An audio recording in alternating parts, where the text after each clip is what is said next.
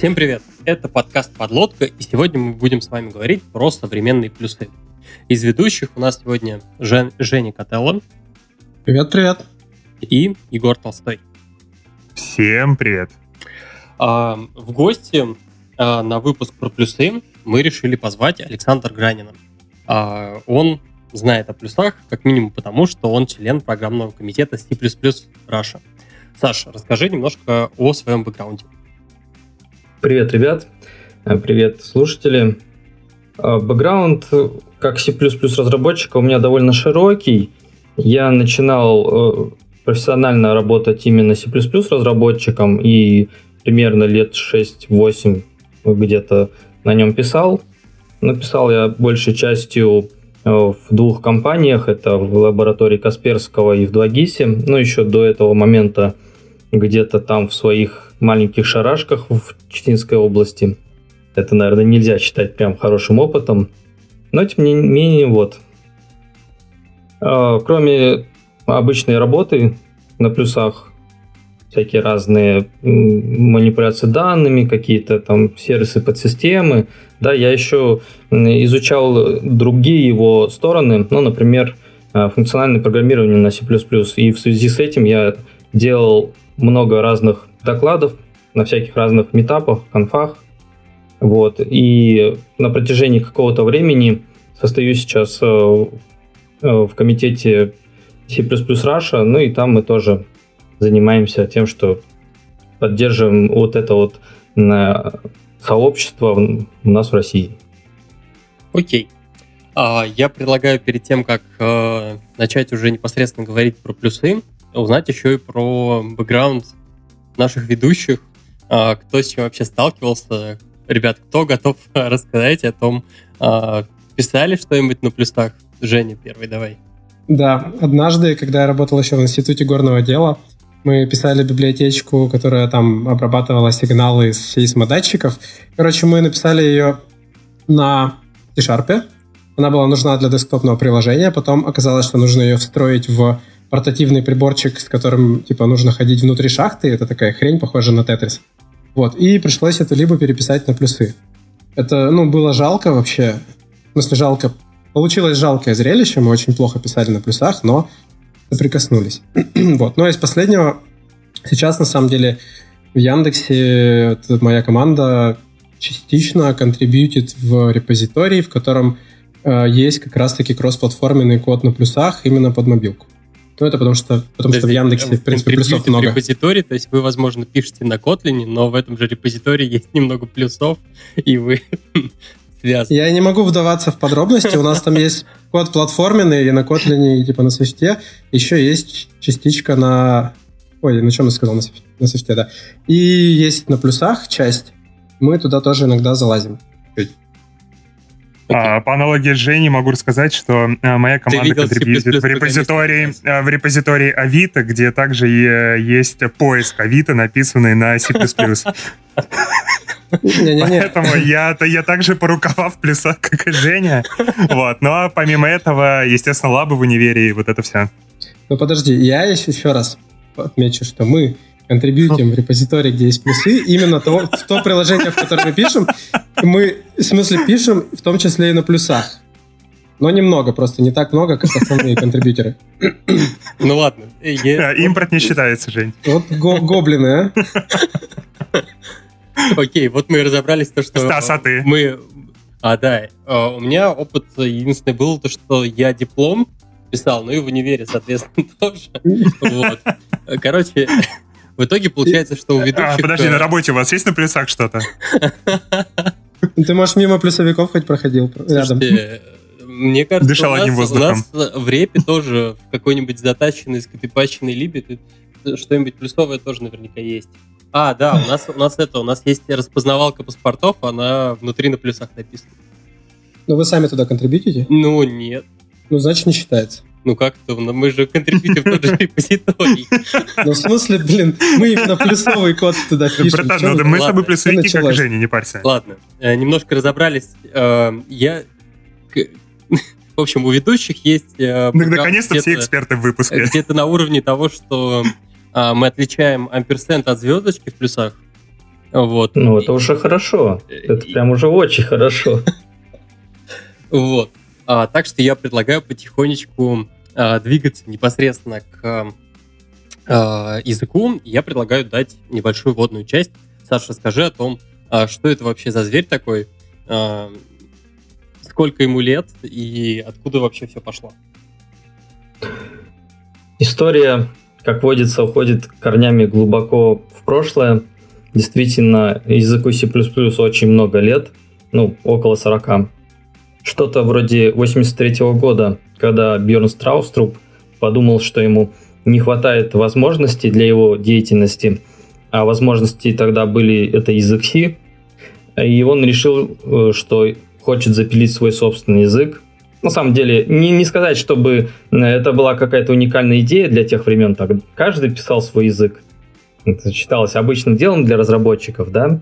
А сейчас мы не можем, а тогда э, столько языков появилось под каждую задачу. Но вот Бjörn Страустроп э, взял язык C и подумал, что неплохо бы туда добавить чего-то такого, что вот сейчас прямо актуально у людей на слуху, и это чего-то такое, это было ООП.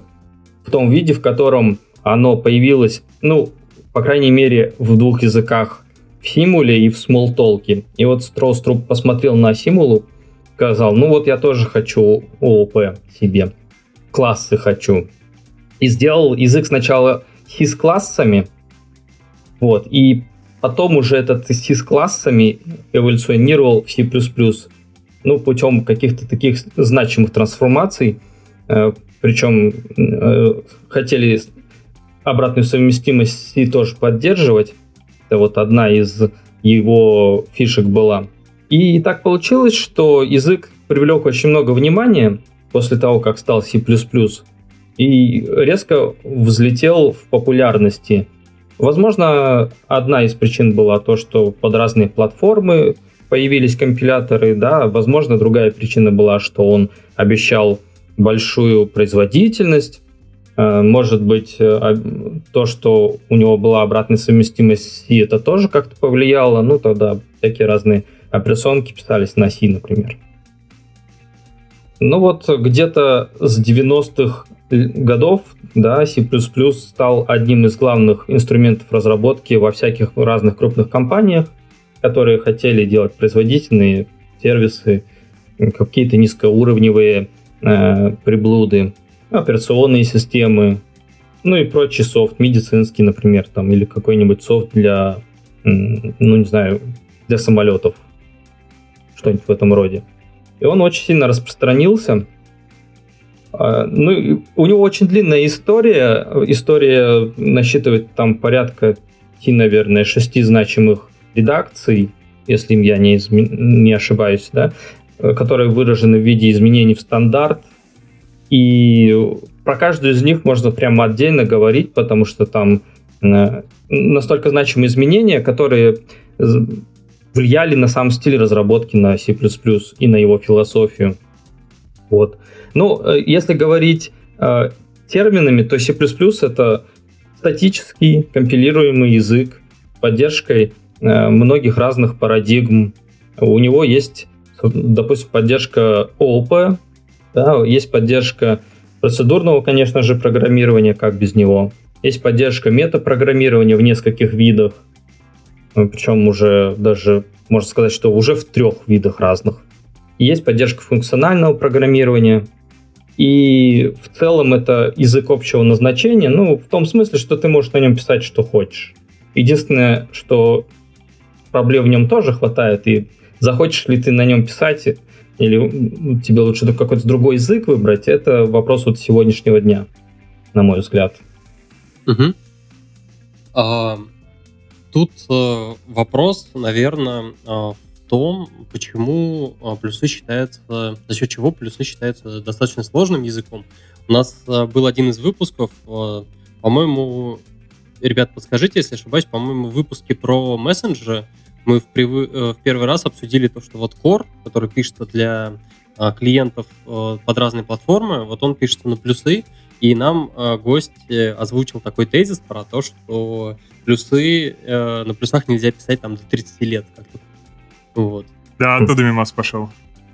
Хм. А за счет, за счет чего вообще такая сложность э, плюсов? Вообще, действительно, я считаю, что C++ это самый сложный язык из мейнстримных на данный момент. И тому есть объективные причины.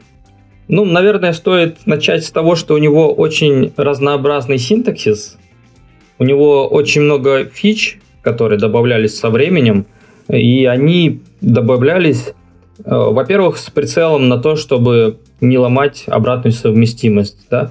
во-вторых, с прицелом на то, что э, они должны быть максимально производительными.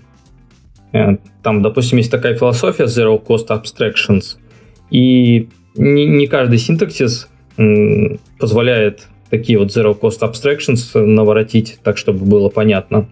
Вот. В-третьих, в том, причина в том, что в нем э, есть элементы, которые э, выглядят вот как-то, а работают совсем не так. И ты, когда работаешь с этими частями языка, ну, натыкаешься постоянно на проблемы. Это что называется отстрелить себе ногу, да? Вот, можно отстрелить там, кусочек ноги, можно полностью ногу отстрелить. Это так называемый undefined behavior, то есть э, вот ты написал какую-то синтаксическую конструкцию в языке, она валидная, но когда э, дойдет до ее выполнения, она, она поднесет сюрпризы, там какой-нибудь краш или segfault. Ну, просто потому, что э, эта часть языка не специфицирована, и тут, во-первых, может быть различие в разных компиляторах поведения, да, различные чуть-чуть. Во-вторых, в принципе, в стандарте говорится, что, ну, если вы так сделаете, то мы не определяем, какое поведение, сами себе злобные буратины. Ну, из таких, например, э, разыменовывание указателя, то есть обращение по участку памяти, в, который, в котором ничего нет. То есть указатель у нас указывает на участок памяти, а этот участок уже давным-давно удален, уничтожен, операционная система про него давно забыла, и в программе он тоже вроде как не должен использоваться, но ты лезешь туда и попадаешь в какую-то запрещенную область. В программе туда нельзя. Она, например, может закрашиться. И это очень распространенная проблема, бага, да, в C++. Вот, например, можно создать объект на стейке, ну, то есть обычно ну, там два способа создавать объекты, да, на стейке это э, когда он э, в области потока там создается в памяти, он рядом на стеке, или где-то в куче, когда он создается динамически. И вот если ты его создал на стеке, а потом он каким-то образом разрушился, а ты пытаешься к нему обратиться, ну, ты снова наступишь на невалидную память.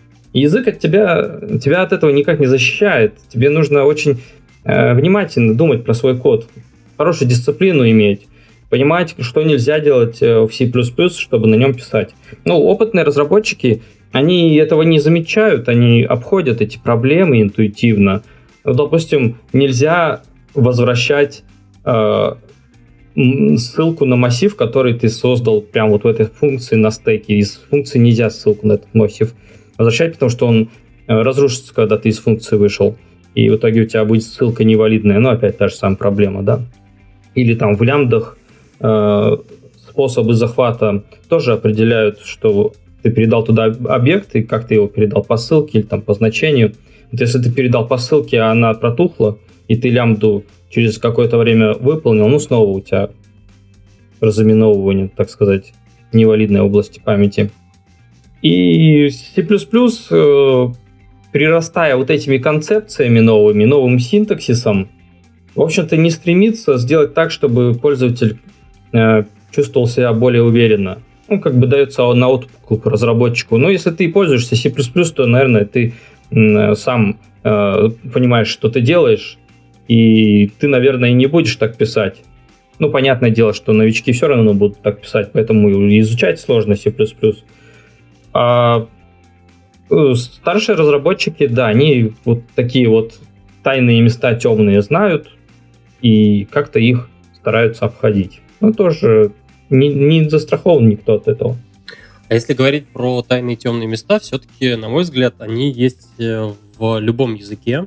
А, в любом случае у нас э, там абстракции протекают. А, в любом случае из-за того, что у нас это реализуется на реальном железе, а, нельзя просто так взять и откинуться на стуле и такое, ну, типа, за меня все, а, все автоматически порешают, там, и с управлением памятью и так далее, там, с перформансом тем же самым. В любом случае, а, где-то приходится в каких-то местах а, брать и разбираться о том, как по факту а, все это будет исполняться на реальном железе.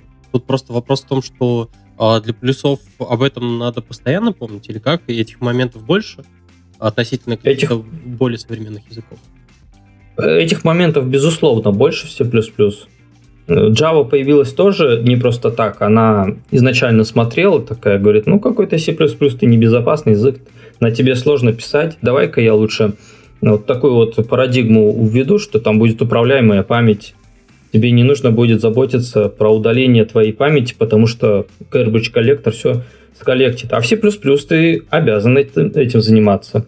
Должен понимать, когда твой объект создается, как он создается, должен понимать, когда он разрушается, и не допускать, допустим, двойного разрушения. Или не допускать того, что объект останется в памяти висеть. Ну, это memory leak, да. Очень легко в C++ создавать объектов, потом забыть про них, и у тебя в итоге программа будет потреблять все больше и больше, пока наконец не закрашится.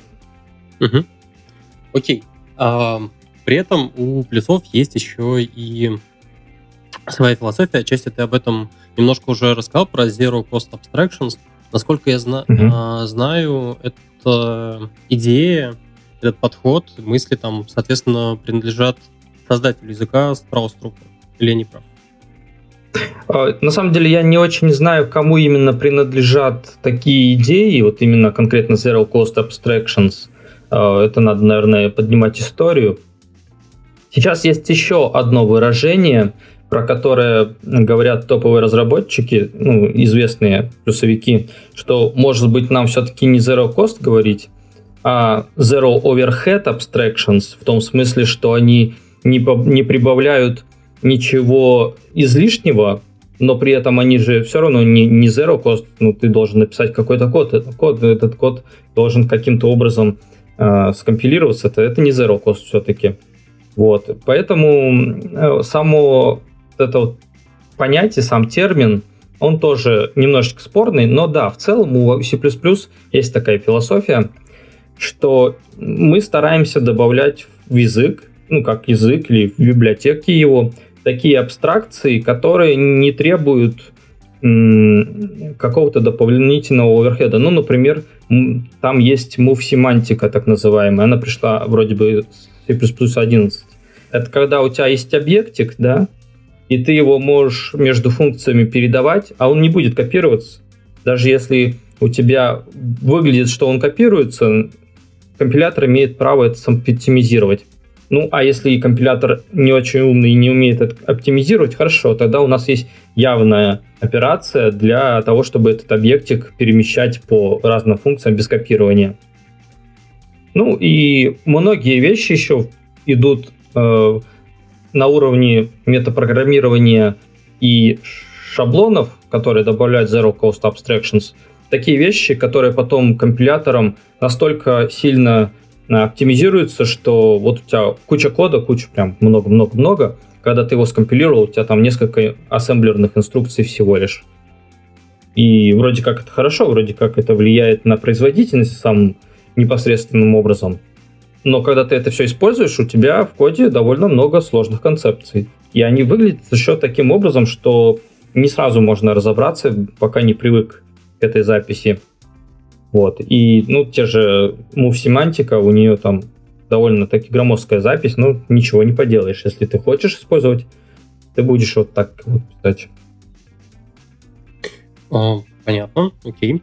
А, на самом деле, мы вот когда планировали этот выпуск, мы не планировали слишком сильно вкатываться, вкапываться в подробности а, того, что у нас там есть э, а, внутри языка и так далее, потому что на самом деле, а, потому что максимально интересно, наверное, а, то, что сейчас происходит с плюсами, а, куда он движется и так далее, но перед этим хочется как-то тоже зафиксировать текущее состояние и поговорить далее о том, а что вообще есть в экосистеме плюсов.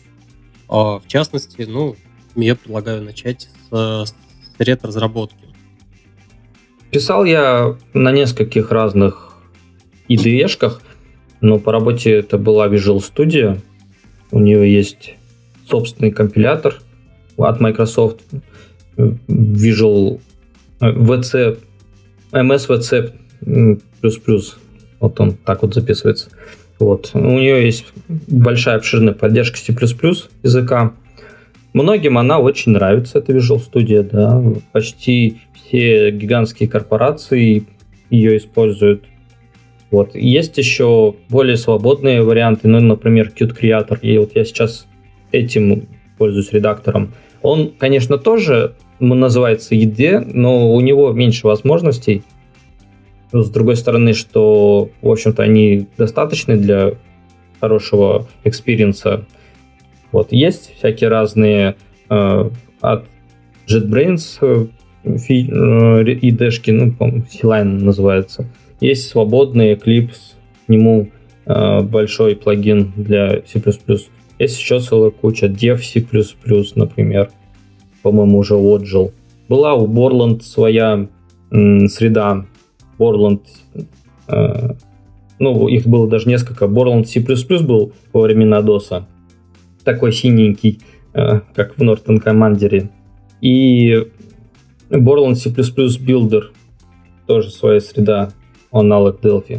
То есть на протяжении всего времени, всего времени жизни C++ там появлялись и исчезали всякие разные дэшки. Тут на любой вкус. Ну, понятное дело, многие сидят в Vim тоже, в Emacs, если очень хочется. Тут даже есть какие-то холивары между ID-любителями. А, весь вопрос в том, насколько эти дэшки позволяют писать тебе C++ код без проблем. Ну, насколько они подсказывают, что вот тут вот ты, наверное, забыл удалить объектик, да, или вот тут вот ты забыл, что у тебя объект уже разрушился, а ты его пытаешься использовать, или ты второй раз его удаляешь. Вот. Есть линтеры, которые встраиваются в эти дэшки и подсказывают. Есть анализаторы целые, на основе этих анализаторов делают бизнес. Есть э, а, фришные анализаторы, ну, например, в составе кланга компилятора. То есть тут такой большой мир, в который можно прям закопаться, если ты любитель вот, покрутить что-нибудь, повертеть, ты найдешь себе такое. Э, если про de поговорили, то а, еще мы не обсудили историю про непосредственно там компиляторы, а, которые есть. А, я так понимаю, это, что их тоже есть довольно большое количество. И они... Ну да. Угу. Их большое количество, и поэтому необходим стандарт, которому они хотя бы в какой-то мере бы удовлетворяли все. Иначе э, та заявленная фича C++, что ты пишешь язык, пишешь код, который будет переносим по платформам, она еще будет менее валидно, если не будет стандарта. Но вот есть компиляторы, которые следуют стандарту более строго или менее строго. Считается, что майкрософтский компилятор, он в целом следует, но у него есть свое видение каких-то тонких моментов. Вот. Наиболее полным э, фришным компилятором считается GCC. Э, ну, там на самом деле цел, целая плеяда этих компиляторов внутри этого пакета – вот он по умолчанию используется в Linux Unix системах, например. А, есть компилятор Clang, который тоже довольно-таки а, специфичный, у него очень много интересных фич, вроде поддержки LLVM, куда они покомпилят. Ну, более-менее компилят туда все компиляторы наверняка, но вот Clang, который Apple поддержан, он одну из фич заявляет вот эта поддержка LLVM. А, что касается стандарта как такового, э, компиляторы, вообще говоря, это же такая программа, которая должна э, каким-то образом творчески подойти к тому, что там написано. И вот э, долгое время в стандарте было, ну, такой курьезный факт, в стандарте был, было указание, что у тебя шаблоны, синтаксис шаблонов должен э, выглядеть как... Э, там есть угловая скобочка слева и справа, как в XML, да? Если ты вкладываешь шаблоны друг в друга, то получается, ты вкладываешь вот эти вот угловые скобочки друг в друга, и до определенного стандарта э, левые скобочки могли друг к другу плотно прибегать, а вот правые, да, не могли. И в итоге у тебя слева э, вот эти знаки меньше через, без пробелов идут, а справа они через пробел и только так. Но это потом пофиксили. Но это вот такая боль была до, да, до 11 по-моему, стандарта. Так, а, а если говорить про а, библиотеку и, ну, соответственно, набор, не знаю, угу. это я, находясь в мире мобильных платформ, привыкаешь к тому, что там у Apple для iOS есть там своя SDK-шка, у Android есть своя SDK-шка, и все плюс-минус крутится вокруг них. Из-за того, что плюсы — это язык, который применяется в куче областей, очевидно то, что довольно сложно придумать какую-то SDK, который будет подходить абсолютно для всего. Но тем не менее, есть, наверное, какой-то набор стандартных библиотек, которые э, так или иначе используются в большинстве проектов. Угу. Ну тут на самом деле большая тоже история. Изначально у C с классами и C++ не было стандартной библиотеки. Ну, в таком привычном понимании была, допустим, библиотека стандартная из C, да, там всякие разные низкоуровневые операции, вроде выделения памяти и какие-то другие низкоуровневые э, функции. Но не было контейнеров в том смысле, в котором мы сейчас их знаем. Не было поддержки, например, файловой системы обобщенной, не было поддержки мультитредности, и еще целая куча всего не было. И вот на заре создания C++ э, появилось понимание, что такая библиотека нужна, и что ее нужно добавлять в стандарт, чтобы ее тоже разные компиляторы не понимали по-разному. Пригласили Александра Степанова. Ну, принято говорить, что он наш соотечественник. Вот, но он э, живет не в России, понятное дело. Пригласили его написать такую библиотеку, а, и он потом по результатам этой деятельности написал книгу, в которой рассказывал, что у него была идея сделать библиотеку контейнеров, которая выглядела бы ну, в каком-то смысле функционально, но при этом использовала бы э, императивные возможности C++, так, чтобы там не было какого-то оверхеда. Ну, сами понимаете, 80-й год, да, там 80-е, э, это критичная задача. Компьютеры медленные, производительность важна, чуть ли не самое главное. Вот он сделал первый подход к снаряду, э, но в C++ не было достаточно выразительных средств, Э, на уровне статической системы типов. Ну, грубо говоря, не было шаблонов, то есть параметрического полиморфизма. И первый подход к снаряду, в общем, был не очень успешный. Потом в скором времени в C++ добавили такие параметрический полиморфизм, ну, с оговорками тоже можно потом про это поговорить, э, в виде шаблонов или макросистему в виде шаблонов. И Степанов пришел, сказал, ну да, вот, наверное, я, используя эти шаблоны, смогу э, сделать какую-то библиотеку. Сделал там векторы, какие-то строки, да, базовые. Она стала называться STL со временем. Э, ее добавили в стандарт. STL это стандарт Template Library. Ну, на тот момент она была довольно-таки маленькая. В ней было много чего полезного уже для того времени. Э, у нее все-таки привкус не совсем функциональный, там итераторы сплошные в ней, э, какие-то мутабельные операции над контейнерами. Но идея у Степанова такая была в голове. Вот. Потом эта библиотека разрасталась, но понятное дело, что она очень сильно отставала от требований языка и от требований комьюнити. У той же Java библиотека просто огромная, там что только нету, да, а в C++ не было даже работы с датами, например. Или там до 11 стандарта, который вышел в 10-11 годах, не было возможности работать с потоками. Ну, точнее, возможность была в качестве отдельных библиотек, да, или можно напрямую дергать э, операционную систему, задавать там какие-то, создавать какие-то потоки, создавать объекты синхронизации, но вот самый э, внутри самого C++ этого не было. В итоге ты не можешь переносить свой код на разные платформы, тебе его придется переписывать, ну, потому что на Linux э, один подход да, к многопоточности, например, на виндах, на виндах другой, там где-нибудь в, э, в macOS, которая юниксовая система третий. Ну и в итоге, если у тебя что-то не записано в стандарт, оно сделано везде по-разному.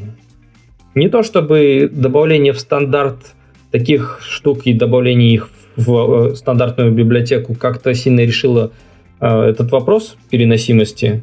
Все равно плюсовики сталкиваются с этим постоянно, и у них задача такая поддерживать этот код. Ну, это больно. Ну, это хотя бы наметило общие интерфейсы, которые можно, в принципе, использовать. Но вот стандартная библиотека развивалась недостаточно быстро, по мнению некоторых разработчиков, и они решили сделать э, отдельное такое направление, назвали его Boost, Boost Libraries. И там, в общем, тоже сплошное метапрограммирование на шаблонах, и там всякие разные библиотеки на любой вкус. Там разные карутины есть, есть парсинг, есть, он кажется, файловая система, если не ошибаюсь. Есть контейнеров целая куча. И вот эта Boost э, библиотека, а точнее набор библиотек, она идет параллельно с C++. Иногда из нее что-то заимствуется, и в конце концов его добавляют в стандарт C++. То есть как э, стандартную библиотеку. Вот, ну, в Range там есть несколько вариантов. Ну, а так, с библиотеками еще такая проблема в C++, что пакетного менеджера нету, никак он не описан, и, в общем-то, даже не предвидится, что он появится, хотя такие пропозалы есть. И в итоге разработка на C++ выглядит как? Ты шаришься в интернете, ищешь библиотеки, читаешь их описание. Если тебе понравилось, да, ну ты скачиваешь либо исходники, а потом как ты их э, вставляешь в свой код, либо скачиваешь бинарники, а к ним идут еще хидеры плюсовые, и пытаешься совместить со своими бинарниками там каким-то образом. И этот процесс очень больно, потому что, ну, потому что сейчас сложно представить языки без пакетного менеджера, а вот C++ он до сих пор такой. А можно вопросик сразу про Boost?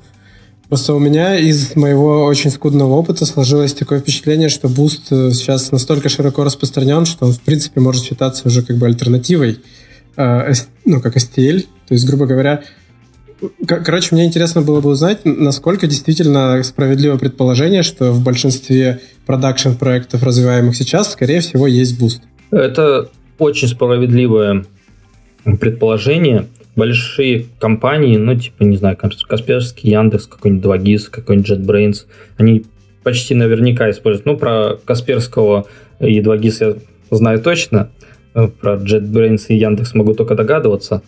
А, но Boost считается действительно must-have для больших проектов, потому что там ну, есть то, чего не хватает. Да? Там есть работа с, с асинхронностью, например. Есть работа с сериализацией, есть еще какие-то важные вещи. Ну, многопоточность, она там была заимплементирована, если мне не изменяет память. Карутины там есть, рейнджи, библиотеки всякие для контейнеры. Да, и mm вот э, C++, конечно, не может похвастаться как язык таким богатством. Вот поэтому, да, если э, разработчики серьезно занимаются C++, то мимо Boost, наверное, нельзя пройти. Окей, понял, ну, спасибо. Да, разве что э, другой момент, разве что ты разработчик на Qt C++, и там еще одна отдельная экосистема, и там свои библиотеки, и там их тоже много. Понятно. Мы немного уже начали говорить про какие-то стандарты, э, которые есть в C++. Я предлагаю, собственно, начать нашу большую и основную, наверное, тему, ключевую, о чем мы хотим сегодня говорить, по современной плюс плюс плюс, а, C++. Слишком много плюсов в этот раз. Да. А, ну и, собственно, хочется поговорить, наверное, начать э, с непосредственно этих самых стандартов. Что это за стандарты, как часто они обновляются? Э, могу сказать, что стандарт C++ это очень большой документ. Его, правда, в глаза я сам не видел, он платный, и он продается э, компанией, ну, не компанией, а это ICO, которая стандартизацией занимается. Но там более полутора тысяч страниц.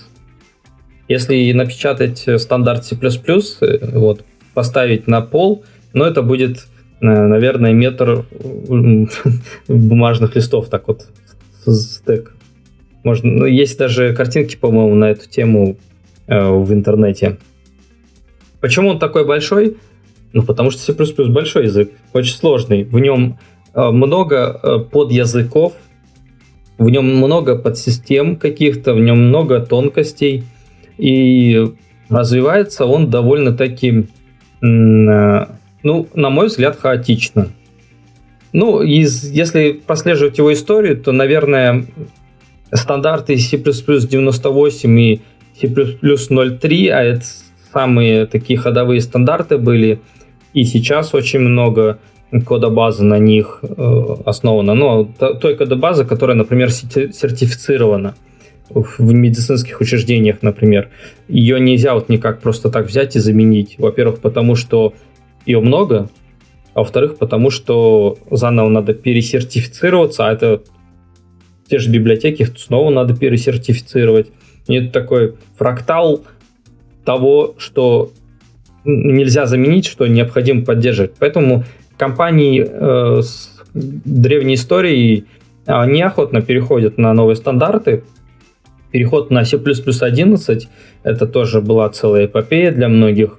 И вообще C++ 11, который вышел в 2010-2011 годах, он э, случился в тот момент, когда уже было ощущение, что C++ совсем застагнировал.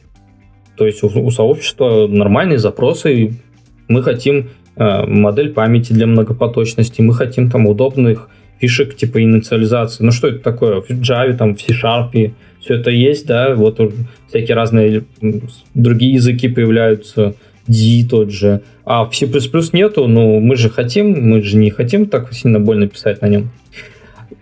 И когда C++ 11 вышел, он э, очень сильно повлиял на стиль разработки. Потому что там добавились, например, лямбды, да, добавились новые контейнеры в библиотеку. Добавилось очень много возможностей для метапрограммирования.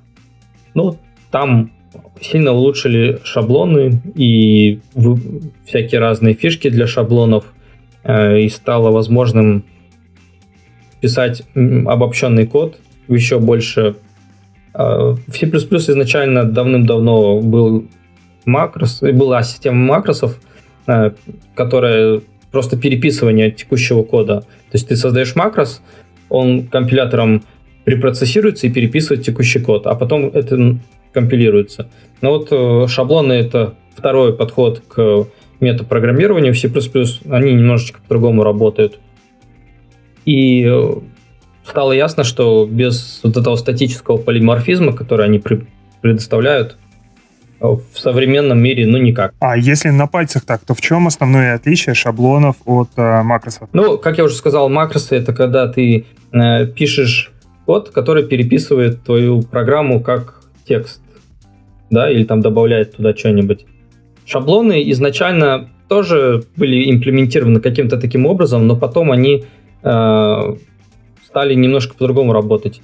И у них главная задача это на уровне компилятора как-то так преобразовать типы, чтобы в итоге получить какой-то такой тип, ну, например, класс, специфицированный с нужными полями, э, который потом можно будет э, скомпилировать или там куда-то передать. То есть это не, не простое переписывание кода, это там еще какая-то аналитика, да, это Э, дополнительные спецификации. Вот э, когда шаблоны компилируются, там инстанциация шаблонов происходит, типы разные уточняются. Это такой длительный процесс. Если ты закопался в шаблонную магию надолго, много написал, у тебя компиляция прям очень сильно может замедлиться. Угу. Вот. Ну, если продолжать про стандарты и возможности, то, наверное, с момента C++ 11 э, метапрограммирование начало входить э, в один из э, must-have, так сказать, навыков C++ разработчика. Вот. И сейчас, как таковые, плюсы движутся именно в сторону метапрограммирования. Появился э, с некоторого времени новый подязык, э, ну, со своим синтаксисом, да, со своими правилами, тоже на уровне, на уровне системы типов, на уровне компиляции, времени компиляции. Это называется контекст выражения. Выглядят они похожими на обычный код. Ну, то есть ты как бы пишешь какие-то функции, да, пишешь какие-то переменные, Э, пишешь присвоения, там какие-то ифы, поры и другие конструкции языка, но на самом деле они работают во время компиляции. С шаблонами тоже так же можно было. Можно было на шаблонах, например, запилить э, числа Фибоначчи, шаблоны Тьюринг полные в C++.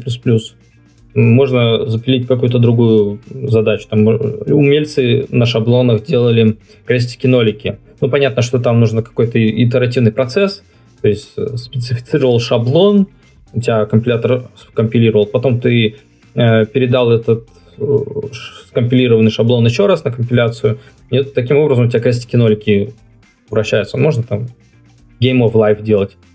Вот. Но э, Const Export это тоже э, способ на уровне компиляции там делать какие-то вычисления, но он выглядит как обычные функции. Вот C++ туда сейчас движется. На конференциях очень много э, докладов по этому, ну и развивается он в эту сторону. Наверное, в подробности вдаваться все-таки не очень интересно, потому что это такие дебри, которые даже C++ разработчики не все хотят туда лезть. Угу. Вот. Ну, еще стоит сказать, что стандарты выходят раз в три года теперь. И в 2014 году был стандарт, и в 2017 году это такие доработочки ничего особенного там ну как, можно сказать, что там особенные есть вещи, но не так, чтобы кардинальные. А вот C++ плюс 20 это будет прямо монстр. Туда приедут Почему? новые концепции. А, модулей давно не было в C++. Во всех языках модули есть, и казалось бы, а как вообще без модулей можно программировать? И когда у тебя большая кодобаза, она на C++ компилируется ну, очень долго, потому что там такая философия – заголовочные файлы, они, чтобы компилироваться, они включают в себя как текст другие заголовочные файлы. А у всех библиотек эти заголовочные файлы в большом количестве, и они еще и развесистые. Ну и в итоге, как текст, включаются огромные-огромные деревья такие заголовочных файлов, и этот огромный-огромный модуль потом компилируется. А вот. там вроде был как, какая-то штука, и вот я из этого, из студенческих. То есть, помните, инклюд и импорт, они там чем-то отличались, по-моему. И там они как-то вот. по-разному работали. Вот include это действительно включение как текста заголовочных файлов, а вот импорт, ты знаешь, я что-то такого не помню. Но на самом деле про конкретные фичи можно плюсовика спрашивать, и ты обязательно найдешь фичу, про которую он не знает. Вот я, наверное, очень про многие фичи не знаю, но про импорт я такого не помню даже. А, это Microsoft Specific Thing написано. О, о, ну вот видишь. да, ну вот и модули будут в C++20. Они вроде как призваны решить эту проблему. А, в том смысле, что будут скомпилированные объекты, некоторые артефакты, которые будут подключаться к твоей программе. Ну, надеемся на это. Карутины добавятся. Ну, в Go шечке уже давно корутины, правда? А что, C++ хуже, что ли? Ну, как бы вот. Хотя были другие корутины в Boost е том же, и кому надо, они, конечно, использовали. Ну и самые две приятные для меня лично фишки это рейнджи, библиотека. Она заявляется как библиотека для работы с рейнджами. Э, ну, C++ изначально итераторы были, да, вот begin до end можно пройти коллекцию. А тут декларативно можно задавать, как ты хочешь коллекцию организовать там от, от 3 до 5, например. Но помимо самих рейнджей, там еще всякие фпшные штуки добавляются, вроде композиции через пайп. И обещают сама библиотека изменить сам подход к программированию на C++. Но можно сказать, что э, эта библиотека закрывает примерно те же, примерно те же цели, которые закрывает Link в C-Sharp, там стримы в Java. Конечно, с натяжкой, у них очень, очень разные прям внутренности, но направление вот в ту сторону, в сторону ФП. Ну и концепты, которые тоже внутри рейнджа используются, они изначально вдохновлены Haskell, и были несколько попыток сделать э, классы типов из Haskell. А, это тоже надстройка над системой типов в дополнении к шаблонам, в дополнении к export. Она позволяет сильно улучшить читаемость э, шаблонных ошибок, позволяет там делать еще один вид статического полиморфизма. Вот ждем. Это четыре большие такие фичи. Они, наверное, даже настолько большие, насколько не был большим C++ 11. Окей, okay. про RNG я, честно говоря, не очень понял. А, это все-таки больше история про непосредственно работу с коллекцией. Да, это история про работу с коллекциями, с данными в функциональном стиле. Можно трансформации писать, а, передавать объектики от одной функции к другой, и они будут там как-то изменяться.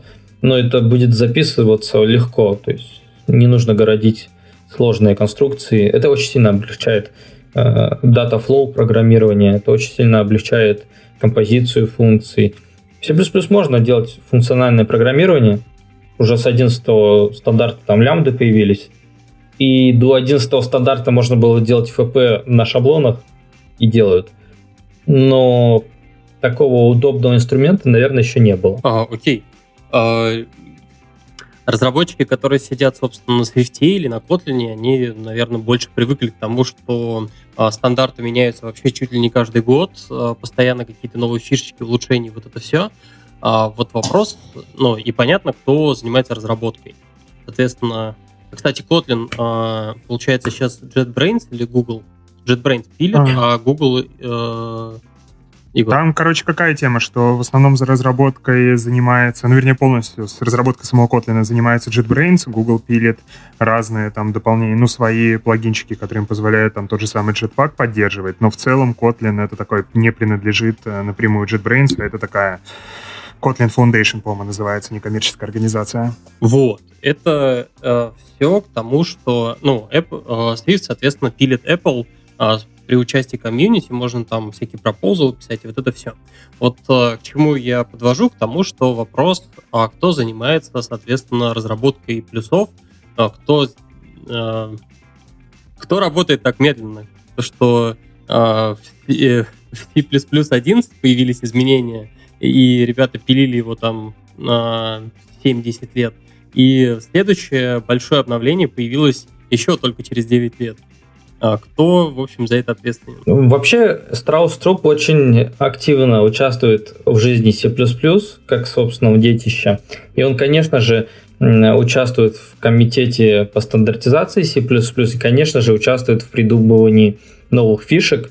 Но в последнее время он служит таким э, арбитром для э, всяких разных людей, которые приходят в комитет и говорят, а вот мы хотим такую фичу, а вот мы хотим такую фичу, пишут туда пропозалы.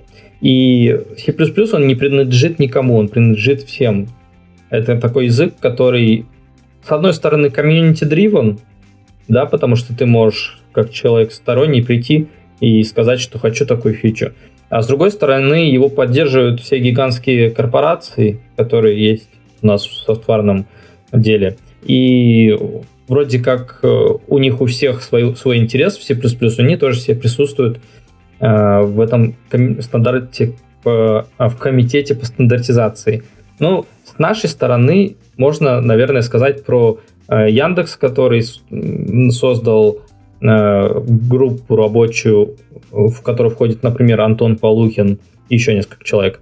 И они занимаются тем, что продвигают, э, во-первых, C++ как язык в комьюнити нашем, да, во-вторых, э, участвуют в обсуждении и создании новых э, фич в языке, ну и участвуют в рабочих группах самого комитета по стандартизации. Как он тормозится? Ну, там э, одновременно может обсуждаться вот прямо сейчас до 40, например, пропозалов.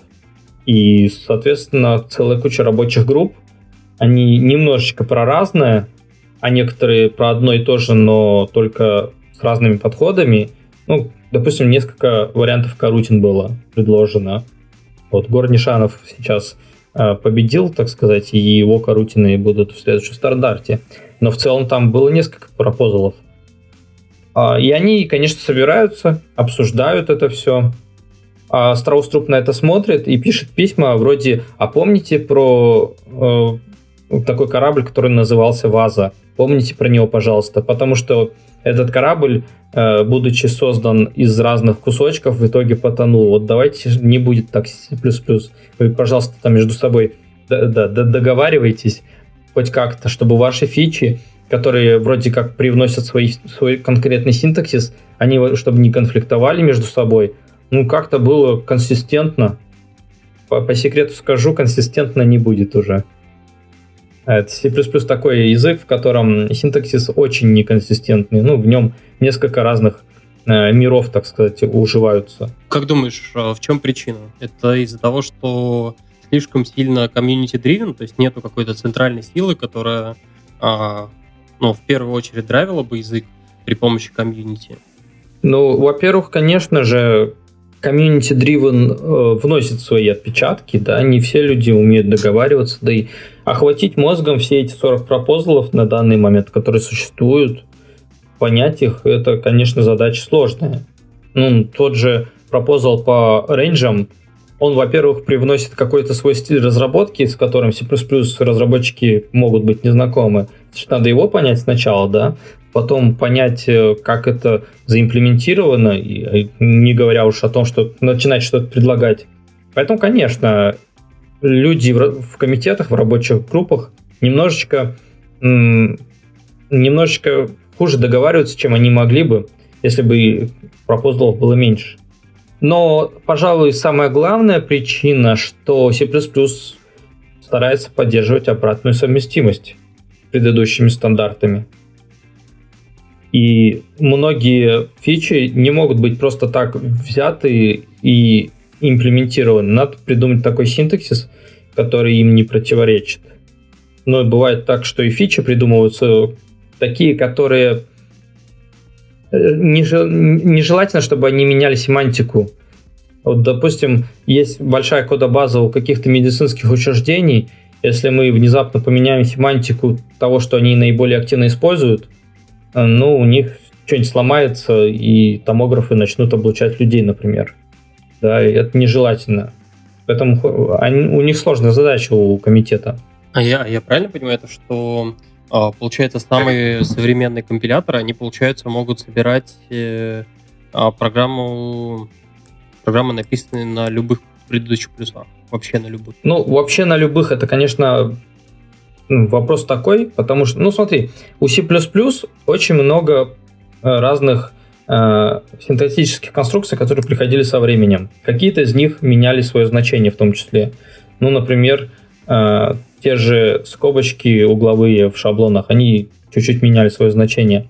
По идее, конечно, да, у того же GCC есть режимы, которые позволяют собирать предыдущий код.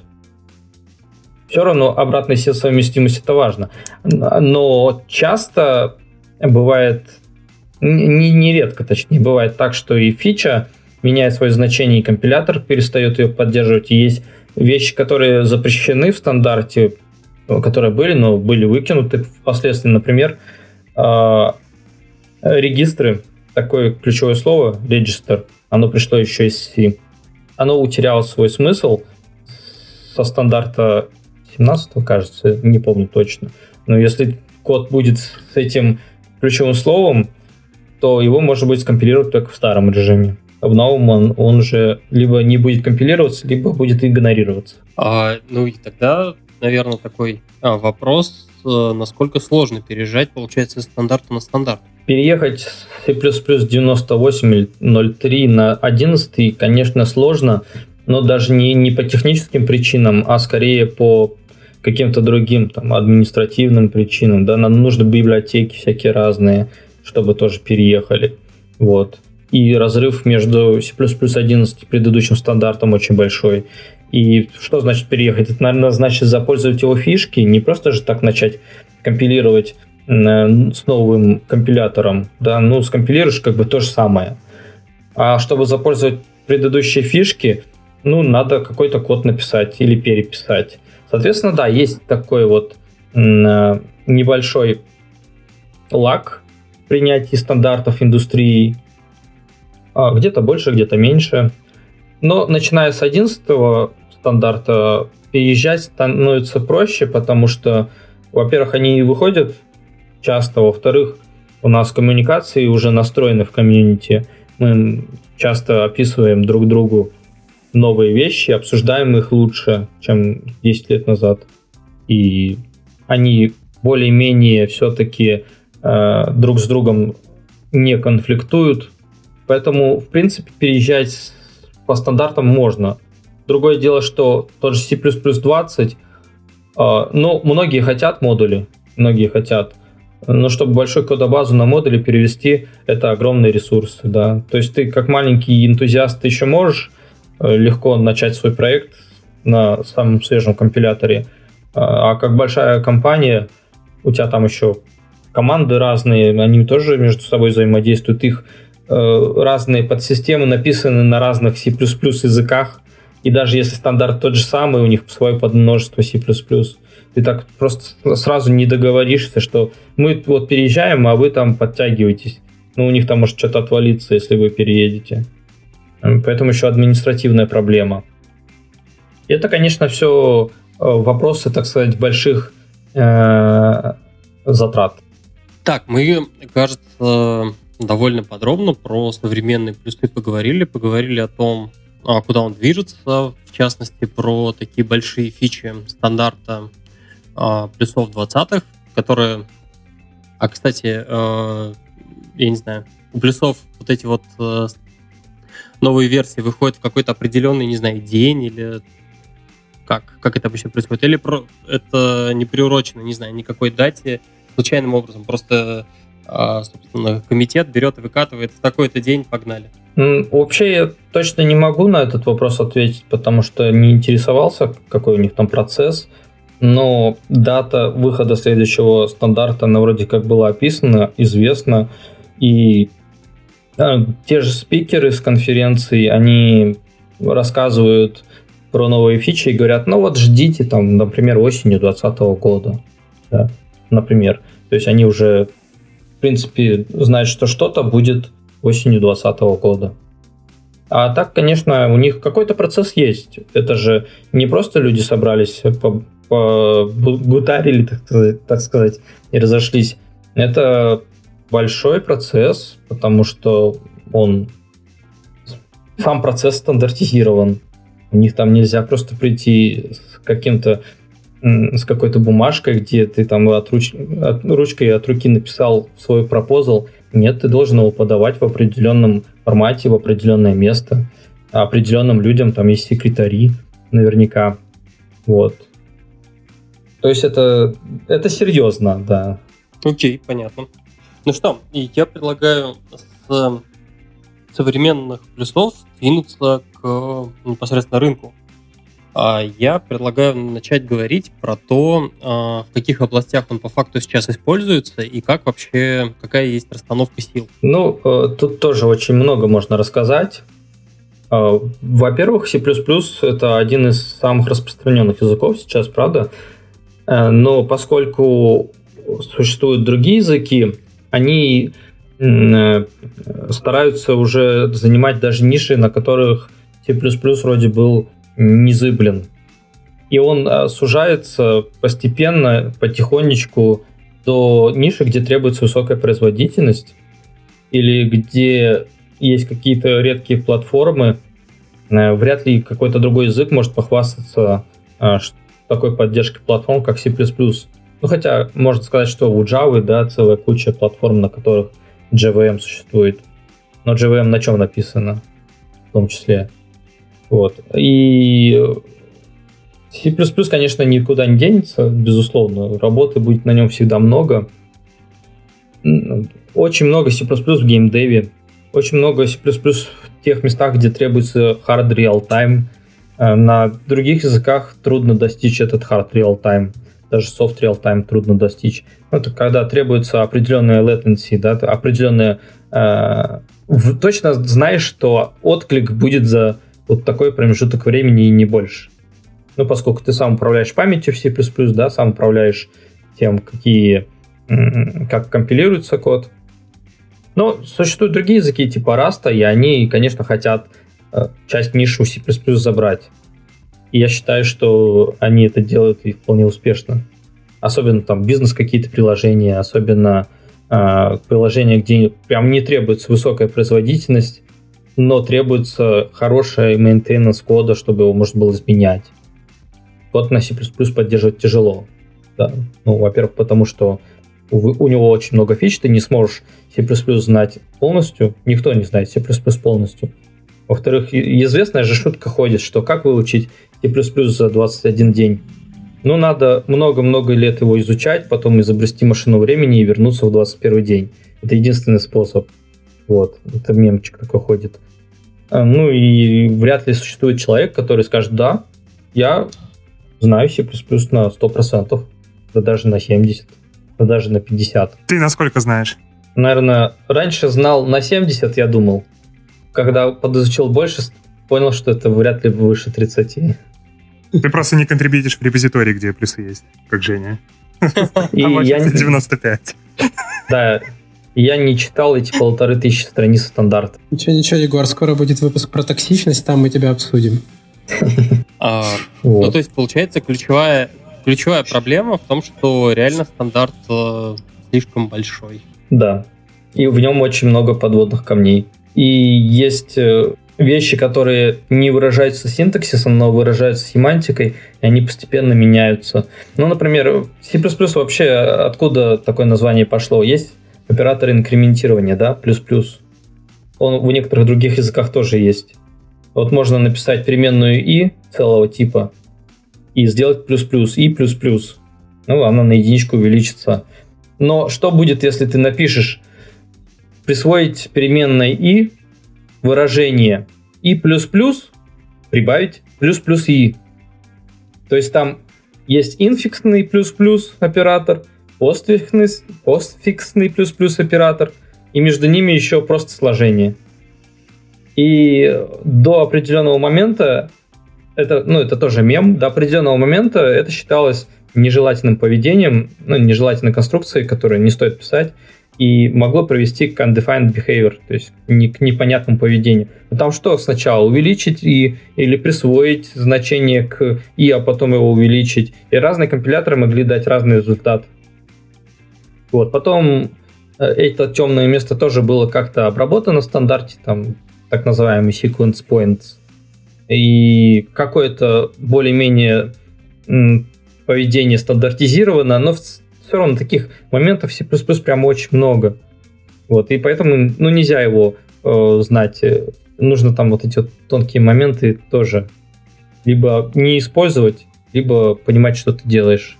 Вот из-за этого на самом деле складывается ощущение, то, что а, и то, что программисты, которые используют этот язык, знают э, стандарт очень на небольшой процент, и то, что там есть вот какие-то моменты, э, казалось бы, вот есть вот этот вот оператор э, инкремента, и, не знаю, это моя субъективная оценка, но использовать его в каких-то сложных выражениях э, плохо и не стоит. Почему? Потому что для этого выражений, то, что у тебя будет при его выполнении, э, довольно сложно как-то рассчитать в голове и э, понять, и это мешает. И вместо того, чтобы взять и запретить такие конструкции в явном виде на уровне там, компилятора и так далее, э, придумывают о том, э, как, как ну, ну, с этим поведением жить. Из-за этого, кажется, все как-то наоборот даже усложняется, и в итоге получается, что вот этих вот наборов исключений, каких-то э, таких моментиков, которые надо запоминать, их становится как-то настолько много, что даже люди, которые постоянно прогают на этом языке, э, об этих всех фишках не знают. Это уже получается как э, история про какую-то эрудицию, которая непонятно зачем нужна. Так еще получается, каждый год с появлением нового стандарта количество вот таких исключений, оно даже не линейно растет, а у тебя исключения над кучей исключений выходит. То есть там, короче, не линейно. Это да. И мало того, что ты можешь использовать уже существующие конструкции, ты же можешь пере переопределять конструкции. Допустим, ты открыл чужую кодобазу, ты видишь там цикл for, внутри for написано и++. Такой, ну да, наверное, тут целочисленная переменная инкрементируется. А потом нет, оказывается, что это не целочисленная переменная, это какой-то твой классик, в котором переопределен оператор плюс-плюс, и он делает что-то совсем другое. И ты такой, а, а как я об этом должен узнать? Мне это надо вот все прошерстить, мне надо залезть в голову тому разработчику, который это писал. Вот, может, какие-то гайдлайны тут написаны, как можно делать, как нельзя. И эти возможности, которые говорят разработчику, ну ты делай, что хочешь, они, конечно, у многих вызывают и трепет, и любовь, и ненависть в C++, и многие разработчики готовы использовать эти возможности ну, слепо, писать э, круто, казалось бы, да, будет работать лаконично, быстро, удобно, и замечательно, но какой-то другой разработчик придет, он ничего не поймет здесь, пока там не проведет с этим кодом несколько часов, а то и больше. Не знаю, у меня лично после выпуска а, про мессенджеры сложилось какое-то такое общее представление, то что в индустрии а, плюсы считаются а, таким, не знаю, одним из наиболее популярных языков для того, чтобы написать core-часть. Core-часть для того, чтобы ее а, можно было использовать на разных платформах. А там а, у Maps.me наверняка, вот у тебя же опыт в 2 GIS был, и наверняка вы на плюсах тоже Core, наверное, какой-нибудь писали. А, да, в 2 GIS написано. Что?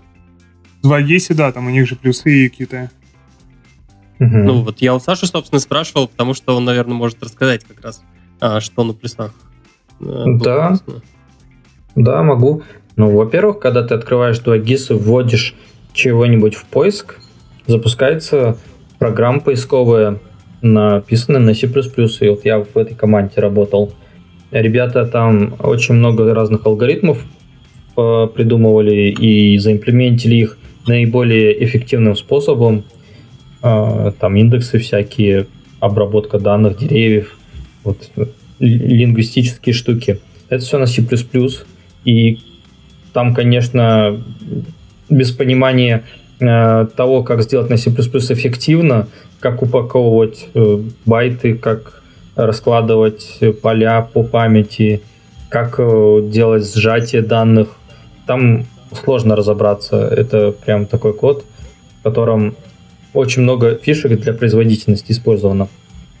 Есть другой C++ код, на, как правильно было сказано, на Qt мобильное приложение было написано – на Qt это отдельная история, потому что у Qt собственная экосистема, там отдельные библиотеки. Можно использовать STL, можно, да, никто не мешает. Но еще Qt предоставляет свои рейнджи, свои строки, какой-то собственной поддержкой, да, свои треды. Вот.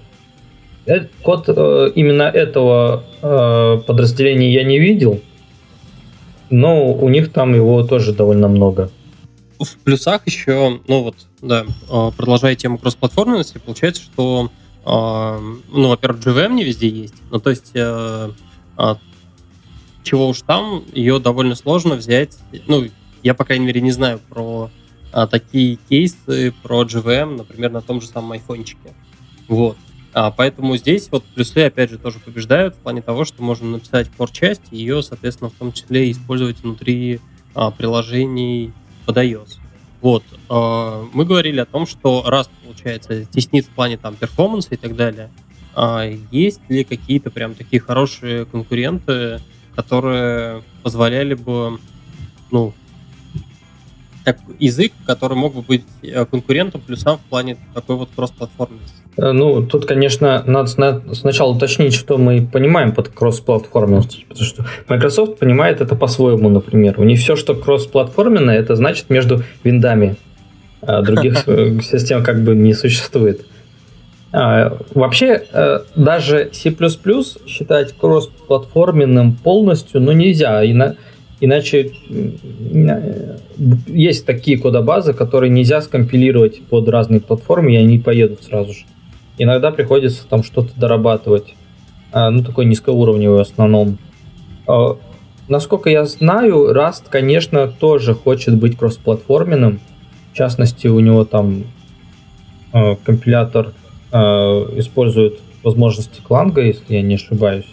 а Clang компилирует уже в абстрактную машину, которая тоже может быть заимплементирована. Но вот здесь я боюсь наврать, здесь, наверное, лучше у знатоков спросить. А, Гошечка на бэкэндах, она, конечно, показывает хорошую производительность, и бэкэндов она легко может прогнать C++.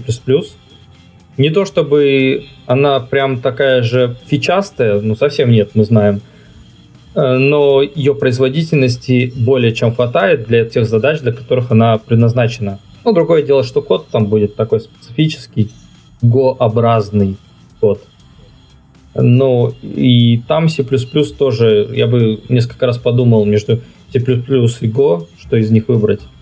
И, наверное, выбрал бы Rust, конечно. Окей. Я предлагаю... А, слушайте, у нас есть еще такой момент про то, что, ну вот, допустим, э, мы решили заинтересоваться плюсами, э, что вообще есть, ну, насколько э, много движухи в C++ комьюнити, ну, конкретно интересно, наверное, в российском, какие есть конференции, метапы? А, вообще, у нас в нашем российском комьюнити есть, конечно, конфа, которую изначально делал один человек, зовут его Сергей Платонов, и он прям все на себе тянул. Конфа называлась C++ Russia. Он делал ее раз в год, где-то в Москве или в Питере по очереди. Призывал туда всяких разных других чуваков – также он делал ивенты поменьше. У нас здесь в Новосибирске C++ Сайберия. И ну, он тоже двухдневный по факту, так, только треков меньше. И тоже привозил сюда интересных чуваков вроде Чукича или вроде Барташа. Эрика Ниблера, автора Ринджей, тоже привозил в Новосибирск. А сейчас тоже эта конфа развивается. Она C++ Rush, она теперь в два раза в год проходит. Питере и Москве.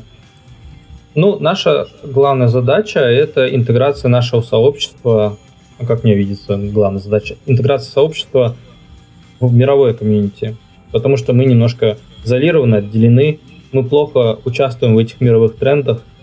Мы и в комитете-то начали участвовать вот только пару лет как, да, благодаря Полухину, благодаря там, инициативам от со стороны Яндекса. И в принципе, э, народ, который мы который сюда привозим, рассказывает вещи, которые здесь ну, мало обсуждаются. Там, мало мы на них можем повлиять, вроде новые фичи, новые пропозалы. Вот я считаю, что это все важно и нужно, и мы не должны отрываться как комьюнити. Вот. А в мире конференций очень много проходит. Есть э, большие, типа э, как же они называются-то? Под что-то там. Я, наверное, название сейчас не приведу. А, и, и несколько недельные конференции, там неделя, по-моему, в Америке одна проходит. А что они целую неделю угу. делают на этой конфе?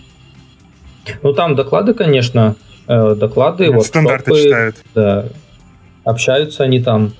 Э, там э, тусовочки проходят, встречи могут быть по разным каким-то деталям библиотек, да, рабочие группы могут работать.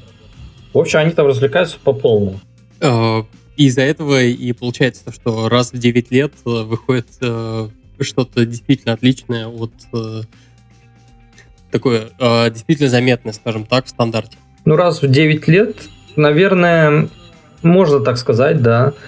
Почему именно на C++ 20 и 11 э, свет клином сошелся? Это хороший вопрос, наверное. Тут, может, надо смотреть, что у людей на, накопились какие-то требования, они вот смотрят по сторонам, вот же в языке X используется эта фишка, какие-нибудь горутины, а чем мы хуже? И понимание приходит в плюсовые комьюнити очень не быстро, прям так скажем. Мне кажется, другие языки развиваются куда быстрее и в плане мировоззрения, и в плане э, применения фич каких-то. Ну, например, те же карутины или тоже функциональное программирование. Но оно отхайпилось уже, наверное, 10 лет назад. Сейчас оно просто как рабочий инструмент. А в C++ только вот приходит в каком-то виде. ну, в том числе в, в общественное сознание. Мы так или иначе э, на протяжении всего выпуска э, ты нам рассказывал о каких-то точках зрения на некоторые там фичи языка, на то вообще, как он меняется и так далее. Я предлагаю э, в завершении выпуска, чтобы ты как-то в некотором смысле подвел черту и рассказал э, свое, свои какие-то мысли, отношения, э, что тебе нравится, что не нравится, вот так вот верхнеуровнево э, в целом о плюсах. Ну, а хочется сказать, что C++ это такой язык, на котором писать больно, и когда человек идет в эту индустрию, он должен это понимать. Но C++ развивается, и новые фишки облегчают эту боль, э, расширяют применимость. Единственное, что мне кажется, что верхнеуровневые концепции, вроде рейнджей или там каких-нибудь карутин или модулей, они они были очень актуальны там 7 лет назад, а сейчас они, конечно, тоже актуальны, но ценность уже меньше имеет, потому что люди чаще на другие языки переходят, чем дожидаются этих фишек. Но тем не менее, C++ развивается, и если у вас в жизни мало челленджей, то можно вот изучать этот язык. Он всегда даст вам работу, всегда хорошо будет оплачиваться. А, а ты, кстати, вот сам а, сейчас а, непосредственно а, деньги зарабатываешь при помощи какого языка? Ну, я на Haskell сейчас два года пишу на Haskell.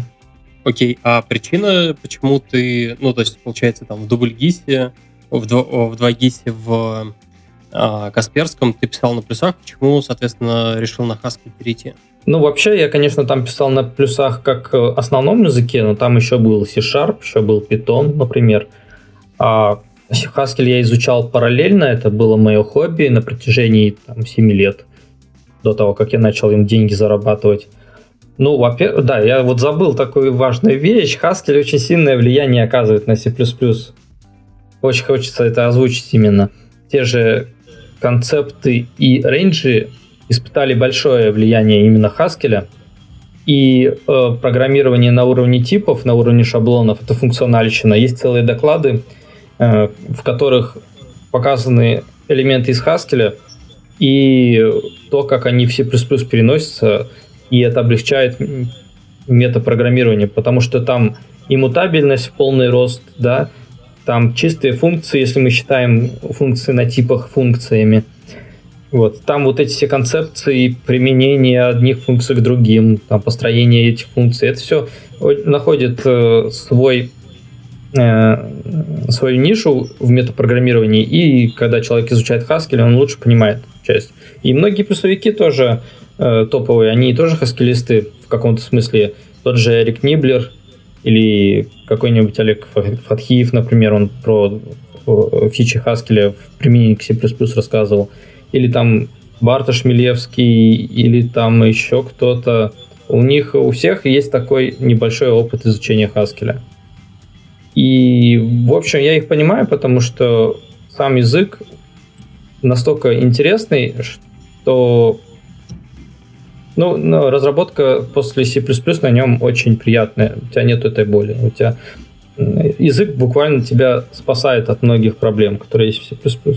Угу. Ты вот рассказал о том, что э, C++ стандарт растет, э, там э, по объему, то, что многие не могут изучить его там даже на 50%, то, что есть какие-то костыли и так далее, а то, что ты сам, получается, э, перешел с плюсов на Haskell. А в чем твой, твой тогда интерес вообще в плюсах? Почему ты в том числе и а, состоишь в ПК-конференции по плюсам? Я делаю доклады для C++ разработчиков на тему функционального C++. На западных конференциях это востребованная тема. Есть э, известные чуваки, вроде Барта Шмелевского, которые капают на мозги плюсовикам, говоря, что вот надо делать э, вот такие вот фичи функциональные, ну, например, монады для таких-то вот библиотек типа Future или там Optional или Expected. Давайте мы уже будем это делать, потому что это упрощает код, это нам там гарантии дает, и в конце концов это интересно. И я со своей стороны тоже вижу некую миссию популяризаторства функционального программирования и в том числе э, среди C++ разработчиков. Вот, поэтому вот вся моя деятельность, в том числе работа в комитете, она каким-то образом на, на мои интересы тоже работает. Не то чтобы я прямо активно э, призываю к этому, я просто показываю людям, что там есть клевые концепции, ну, ради Software Transactional Memory, да, транзакционная память. Это один из подходов к, э, к многопоточному конкурентному программированию безопасному. Или там удобные парсеры, или там какая-то композиция программы в особом стиле. Вот. Я ответил на твой вопрос? Ну, в целом, да. Окей. Ну что, я предлагаю потихоньку подводить, собственно, итоги, черту, о чем мы сегодня с вами поговорили. Вначале мы обсудили о том, что э, у нас ведущие э, имеют вообще очень большой опыт и так или иначе э, видели C++ программистов э, хотя бы рядом. И даже контрибьютили, контрибьютили в репозитории, которые пропахли C++. А, да-да-да. А, вот, а, поговорили о том, а, об особенностях э, языка, в чем там сложность вообще в изучении, поговорили про экосистему, про стандарты, кто эти стандарты вообще создает, готовит, каким образом это происходит, обсудили вообще рынок, э, что рынок, к сожалению, наверное, для плюсов и радости, в общем, для других языков потихоньку, в общем, сжимается, и другие языки начинают захватывать те области, где раньше а, плюсы главенствовали. Ну и в конце а, обсудили как-то, верно, в общих чертах подвели а, итоги. На этом все. А, спасибо а, Саше а, Гранину за то, что пришел к нам в гости. Спасибо, что пригласили. Стас, можно я тебе вопрос задать? А, попробуй, попробуй. А, что тебе нравится больше, чем обсуждать э, языки программирования, пока менее умные люди рядом с тобой э, сидят и молчат? А, и пишут э, в телегу, скидывают стикеры с бегущей собакой. А, больше этого, дорогие слушатели... С жабой в руках. И с жабой в руках, да. А, больше этого, дорогие слушатели, мне нравится, когда вы ставите нам 5 звезд в iTunes, твитите, ретвитите, ставите лайчики, рассказывайте нас своим друзьям. Самое главное, слушайте подкаст «Подлодка». Это был выпуск про современный C++. Всем спасибо и пока-пока. Пока. Всем пока. Пока-пока.